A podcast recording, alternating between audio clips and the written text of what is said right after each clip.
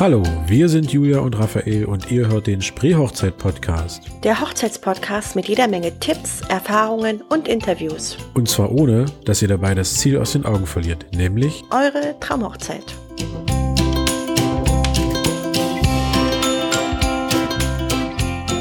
Wir verzichten jetzt mal auf epische Eingangsmelodie, weil wir unsere 20. Podcast-Folge haben.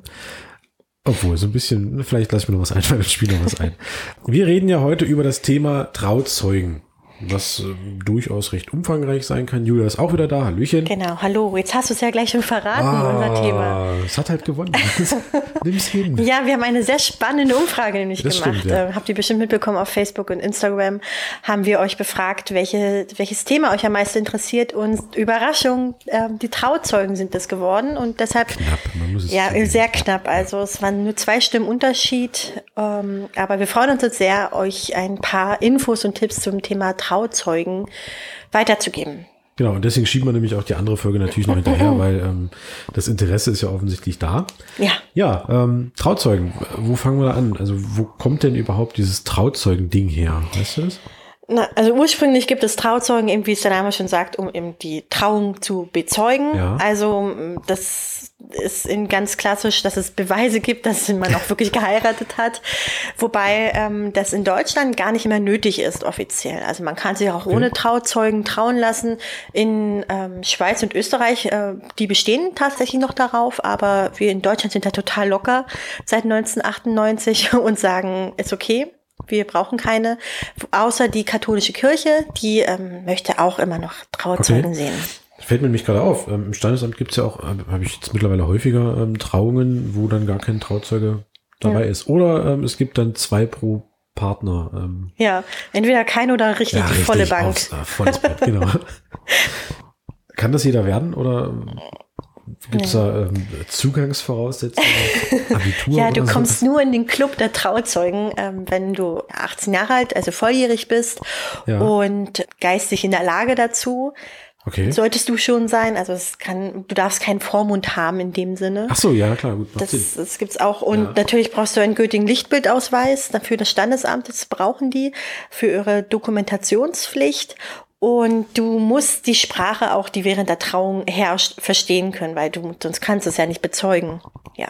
Und solltest du in der, in der Kirche eben als Trauzeuge fungieren, ist es nicht notwendig, dass du die gleiche, den Glau gleichen Glauben hast. Also du kannst auch Atheist sein und trotzdem in der katholischen Kirche stehen, wenn du nicht verbrennst. Na, Gott sei Dank. genau, also theoretisch kann es jeder, der über 18 ist ja, okay. und ähm, die Deutsch versteht. Ja, warst du schon mal Trauzeuge eigentlich? Nein, leider noch nicht. Nein? Nein. Ich warte immer noch drauf. Aber, aber ich stelle mir das spannend vor. Also jetzt mal so aus der Sicht eines noch nicht dagewesenen Trauzeugen, dass das doch durchaus auch mit mm, der Pflichten jetzt auch nicht unbedingt, aber wahrscheinlich mit Aufgaben verbunden sein könnte. Ja. Vermute ich. Ja, also mh, mm, Klassischerweise sagt man ja, der Trauzeuge oder die Trauzeugen sind erstmal generell dafür da, die ganze Feier zu koordinieren. Also oft hat man auch so einen netten Satz in der Einladung zu stehen für irgendwie organisatorische Fragen. Meldet euch bei unseren Trauzeugen und dann werden die aufgelistet. Das bedeutet, sie übernehmen auch so ein bisschen die Aufgabe, was der Hochzeitsplaner, also ich in ja, dem Falle, ähm, ja. auch machen. Also sie, sie koordinieren den Tagesablauf auch schon in der Vorbereitung, aber auch am Tag selbst, ähm, sind auch oft für die Reiseplanung zuständig für Gäste, die eben von außerhalb kommen und helfen okay. dort aus. Und generell sind sie eigentlich dafür da, ähm, den Tag für das Paar angenehm zu gestalten, damit das Paar an sich die Hochzeit genießen kann. Das ist an sich eine sehr verantwortungsvolle Aufgabe, aber auch sehr schwierig, ja. ähm, weil nicht jeder ist dazu gemacht. Das muss man ja auch sagen. Habe ich auch schon gemerkt, ja, dass sich dann irgendwo so ein bisschen verkrümelt wurde oder dann ähm, schlecht Absprachen getroffen wurden, weil dann ähm, was ich auch, glaube ich, ein bisschen das Gefühl habe, was das Problem ist bei mehreren Trauzeugen, dass man sich da immer so ein bisschen auf den anderen verlässt. Oh ja, also, ja. Ähm, ja, da wollte sich doch eigentlich der Micha drum kümmern, aber ich dachte, das macht Klaus. das, ne, also, dass da, da so ein bisschen äh, Chaos entstehen kann, weil es vielleicht dann doch zu viele Trauzeugen sind. Ja. Ähm, aber ich glaube, zur, zur Wahl der Trauzeugen ähm, kommen wir einfach später nochmal so ein bisschen, ähm, wie man sich da am besten entscheiden sollte. So, mhm. vom Gefühl her. Zum Thema Trauzeugen, weil du gerade sagst, die koordinieren den ganzen Tag, ähm, ist es aber dann doch wieder ratsam, finde ich, teilweise entweder doch auf eine Hochzeitsplanerin, auf einen Hochzeitsplaner zurückzugreifen.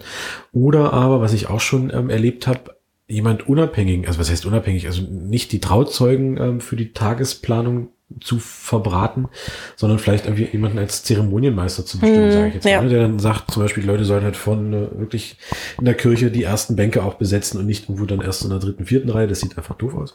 Äh, oder so ein bisschen koordinieren, wann das Gruppenbild passiert, ähm, wie so der weitere Ablauf ist, das alles so ein bisschen zusammenhalten, weil die Trauzeugen an sich, glaube ich, haben ja in dem Tag schon genug zu tun. Ja, die haben definitiv sehr ja, viel zu tun. Wenn man dann vielleicht noch jemanden als, äh, ja wie gesagt, ich nenne es einfach mal Zeremonienmeister bestimmt, hm. der dann so ein paar Aufgaben übernimmt, kann das, glaube ich, alle ganz gut entlasten. Ja, das ist eine gute Idee. Also, oder wenn man eben doch mehrere Trauzeugen hat, dass man ganz klar sagt, okay, Hans ist für die Gäste zuständig, Franz ist für das ähm, Notfalltäschchen.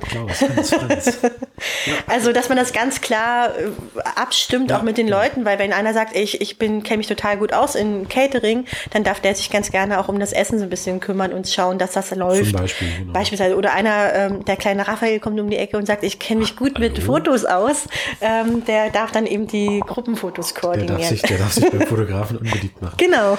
Ähm, nee, stimmt. Also genau, dass man einfach so ein bisschen auch die Leute dann zusammentrommelt, ja. wenn mal wieder Programmpunkte geplant sind oder der dann wirklich auch mal dazwischen geht und sagt, ey, jetzt haben wir schon fünfmal das gleiche Spiel, können wir vielleicht noch was anderes nehmen oder sowas und da so ein bisschen eingreift. Ja, ähm, was macht denn eine Trauzeugin zum Beispiel? Also man unterscheidet tatsächlich, tatsächlich zwischen Trauzeugin und Trauzeugen. Mhm. Das sind aber eher so diese Klischees, so Männlein, Weiblein. Das heißt, die Trauzeugin ja. darf das Kleid mit aussuchen und die mhm. Accessoires. Ähm, und soll da natürlich auch seine ihre Meinung äußern, aber auch natürlich nicht zu streng sein und ich glaube, das kommt so ein bisschen auf den Typ dann an. Ja, ja, also definitiv äh, egal, ob man Trauzeugin ist oder nicht, wenn man bei der bei dem bei der Auswahl des Kleides dabei ist, gerne die wahre Meinung sagen, aber das so verpacken, dass die Braut nicht sofort in Tränen ausbricht. Das ist sozusagen ja. grundsätzlich Was ein guter Rat. Und ähm, ja, dann ist die Trauzeugin ähm, traditionell etwas auch äh, dafür da, ähm, die Blumendeko zu bestimmen oder okay. mit äh, zu koordinieren. Also je nachdem, wie sehr die Braut es abgeben möchte, kann die mhm. Trauzeugin das komplett alleine übernehmen oder in den direkte Abstimmung. Und damit zählt auch das Blumenmädchen oder die Blumenmädchen und die Outfits dazu, ja. dass das so alles ungefähr ein Thema, was worum sich die Trauzeugin kümmert und eventuell auch den Sektempfang am Tag der Hochzeit wenn man den nicht rausgibt an einen Dienstleister, sondern wenn man den selbst organisieren möchte, den Sektempfang direkt nach der Trauung oder mhm. eben wenn man äh, bei der Location ankommt, dann ist das die Aufgabe der Trauzeugen.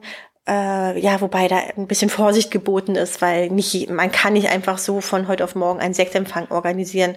Da sollte man auf jeden Fall ähm, ja, gewisse Grundvoraussetzungen haben. Also man sollte wissen, dass man halt mehr als pro Gast ein Glas braucht, weil ja, ja, jeder trinkt halt mehr als ein Glas und das muss ja. nicht nur Sekt sein, es gibt auch alkoholfreies.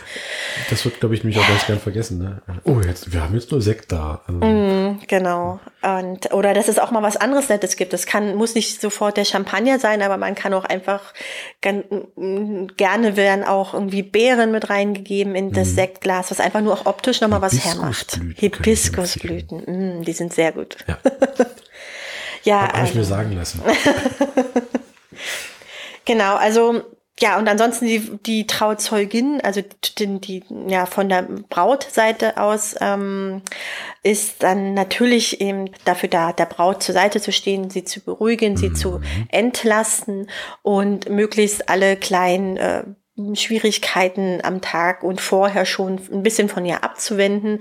Das ist ja auch der Grundgedanke von Trauzeuginnen oder im Brautjungfern ja. im Allgemeinen, weshalb die auch immer so schön angezogen sein dürfen, ist der traditionelle Gedanke ist dahinter, damit die bösen Geister nicht wissen, wer die Braut ist und sich dann eventuell auf die, die bösen Geister sich eben auf die Brautjungfern stürzen. Ähm, ja, deshalb war es ganz am Anfang. Genau, richtig. Und deshalb gab es früher sogar so ähm, den Brauch, dass die Brautjungfern auch weiße Kleider auch tragen, dass man sie okay. wirklich tatsächlich von der Braut nicht so, so, gut unterscheiden kann. Davon sind wir ja jetzt weggekommen. Also das ist eher, eher das, der Gegen, das Gegenteil der Fall. Man soll zwar hübsch aussehen, ja. aber nicht so schön wie die Braut und die auf keinen Fall die Show stehlen. Das ja sowieso nicht. Das ist ja, aber das Problem haben ja Bräutigame eher weniger, beziehungsweise ähm, Trauzeugen von Bräutigammen, weil Anzug ist halt erstmal grundsätzlich Anzug. Ne? Ja. Naja, es gibt aber auch ganz ausgefallene Ja, Anzüge und ganz verrückte Hemden. ja, oder andere Accessoires. Und ansonsten, ähm, was man noch sagen kann zur Trauzeugin im Standesamt oder auch in der Kirche ist es meistens so, dass diese rechts neben der Braut sitzt. So ganz traditionell und auch im entscheidenden Fall den Brautstrauß hält, wenn die Unterschrift getätigt werden muss in, in der Urkunde Ja. also den Blumenstrauß der Braut und natürlich Überraschung, Taschentücher bereithält. Unbedingt. Das ist natürlich wichtig, aber das darf auch jeder andere Aber machen. das kann auch gern mal in die andere Richtung gehen, dass dann plötzlich die Braut der Trauzeugin ähm, ein paar Taschentücher rüberreichen muss. Alles schon erlebt. Was, gibt es etwa keine professionellen Trauzeugen überall? Oh, nicht mal, nicht mal das, das Weinen unterdrücken. Oh, nicht geübt. Nee, gibt nicht. Da haben es ja, glaube ich, Trauzeugen fast schon ein bisschen einfacher, oder? Ja, Gefühl. na ja, kommt auch immer so ein bisschen drauf an, was der Bräutigam sich wünscht, nicht? aber auch da ist 14 es Tage so. Dubai für den JG. Für den Genau, so nach dem Motto. Ähm, äh, auch die, da sagt man, die sollen bei der Auswahl des Outfits auf jeden Fall Mhm. zur Seite stehen und unterstützen. Der Bräutigam soll ja eigentlich auch den Brautstrauß aussuchen. Das heißt, Eigentlich schon, ja. der äh, Trauzeuge vom Bräutigam äh, darf da auf jeden Fall seine Finger auch mit im Spiel haben und den gegebenenfalls auch vorher abholen. Das ist so eine kleine Mischung zwischen Trauzeugen und Trauzeugin. Die also haben beide ein bisschen was mit Blumen zu tun. Aber das habe ich immer so ein Gefühl, das ist so auf dem absteigenden Ast, dass der Bräutigam die Blumen bestimmt. Hm. Ja. Ähm, entweder weil die Bräute Angst haben, nee, was da rauskommt, will ich gar nicht wissen. Oder weil das einfach, ja, so ein bisschen einfach, viele wissen das, glaube ich, auch gar nicht Hm. mehr, dass das eigentlich ja ursprünglich mal der Traut, äh, Quatsch, der, der Bräutigam gemacht hat mit Ja. den Blumen. Das erlebe ich auch oft, dass ich dann äh, das so sage zum Bräutigam gerichtet, "Hu- kümmerst du dich dann um den Strauß oder? Ja, und dann immer so diese kalt raus. Angst, die Angst ins Gesicht steigt. Was? Ähm, Das hat mir vorher keiner gesagt. ja, aber genau, wenn das so der Fall ist und der Bräutigam sich darum kümmert, ist da der Trauzeuge natürlich auch nicht weit und darf unterstützen. Und sonst, was macht, was mag der Bräutigam natürlich sehr gern? Ein Trinken? Ja, also das ja, das zählt dann zum Thema JGA, aber auch Autos, irgendwas, so, was ist Hochzeitsauto, Hochzeitsauto. wie darf man vorfahren und das ist dann auch das ähm, Aufgabenfeld des äh, Trauzeugen bei der Auswahl unterstützen oder sie sogar komplett selbst ähm, tätigen, damit man auch den Bräutigam u- überrascht. das ist Ja, auch ganz ja. nett. Kommt häufiger vor. Ja. Ähm, also da sind die Klischees noch sehr behaftet. Die Mädels kümmern sich um Blumen und die Jungs um die Autos. Das sind die klassischen äh, Geschlechterrollen, ne? Aber bitte beim Brautauto äh, oder beim Hochzeitsauto auch nicht die Blumendeko vergessen oder irgendwie was Kleines, kleine, kleine Schleifen oder wenn es auch diese klassischen Dosen sind. Also, ja, ich weiß, viele mögen einfach nur ein Auto, was schick ist, aber manchmal noch ein bisschen was extra ist für die Hochzeit auch nicht schlecht. Was ich beim Auto aber noch wichtiger finde, ist, dass auch hin und wieder mal vergessen wird, dass dann eine Braut mit teilweise riesen Kleid einsteigen muss. Oh ja. Und dann wird das in so einem Sportcoupé immer ein bisschen schwieriger. Als Tipp, ein Mustang macht sich sehr gut, der hat schöne große Türen. Das funktioniert ganz gut. Äh, oder Oldtimer im Allgemeinen haben wir eigentlich immer relativ große, Ja. relativ viel Platz. Oder was ich jetzt auch gesehen habe, ist ein Tesla, der hat relativ Ja, die haben oft, geräumige Innenräume. ja, und Flügeltüren teilweise auch. Stimmt, gibt's auch, ja. Das ist auch, macht auch was her. R-Modell, X-Modell? Hm. X, das, also der, das X-Modell hat auf jeden Fall Flügeltüren. Ja, habe ich vor zwei Jahren auf einer Hochzeit gehabt. Genau, das war ganz spannend. Und vor allem kommt es natürlich sehr easy raus. Ne? Aber das sollte man halt bei der Wahl des Hochzeitsautos durchaus mal beachten. Ja, und da das macht natürlich, also es sieht toll aus, wenn du da plötzlich mit so einer klar. Flügeltür noch ein bisschen Nebelmaschine dabei haben.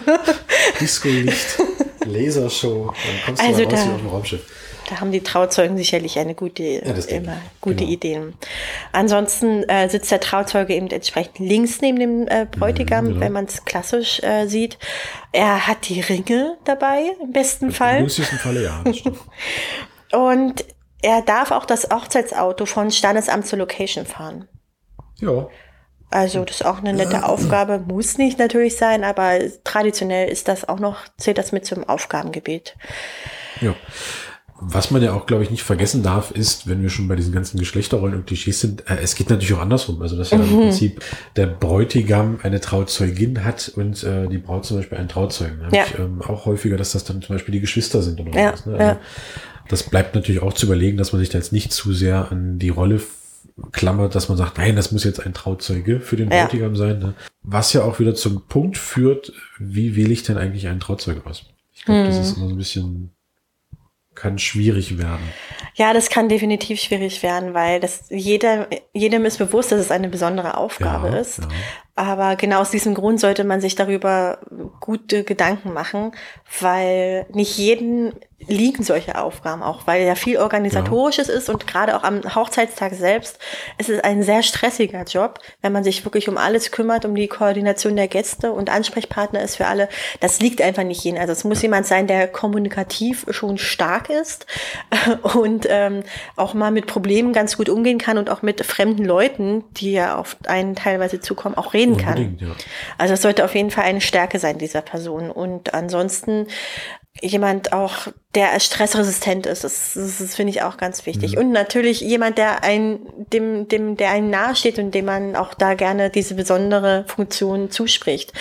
Das ist, genau, es ist immer so, so ein Prestigeding einfach. Ja. ne? Wer ist denn nun der Trauzeuge? Ja. ja, es ist halt immer auch die Wahl ist, glaube ich, auch für den, also für die Braut beziehungsweise auch für die, für den Bräutigam schwierig, weil man stößt ja zwangsläufig immer irgendjemandem vom Kopf. Der sagt, ja, hier, ich habe jetzt schon ähm, den, was hat man doch nicht, Dieter als Trauzeuge ausgesucht. Und dann ist natürlich immer dann noch irgendwer anders vielleicht geknickt, seien es die Geschwister, weil sie eben nicht Trauzeuge geworden sind, oder sei es der beste Freund, weil es eben die Geschwister geworden sind. Und das ist, kann für Dramen sorgen. Deswegen sollte man das, glaube ich, auch immer dann offen kommunizieren, warum jetzt gerade diese Person und dass es eben natürlich jetzt nichts damit zu tun hat, dass man den jeweils anderen nicht leiden kann, weil man ihn nicht als Trauzeugen bestimmt hat. Ja. Da sollte man, glaube ich, immer offen reden. Oder im Zweifels- und Alternativfall dann eben doch auf zwei Trauzeugen oder Ja. Drei, obwohl drei ist, glaube ich, dann echt viel, weil das dauert auch beim Unterschreiben im Standesamt ewig. äh, aber dass man einfach sich auf, auf zwei Leute dann zum Beispiel beschränkt. Ja. Ähm, Dass man da einfach guckt.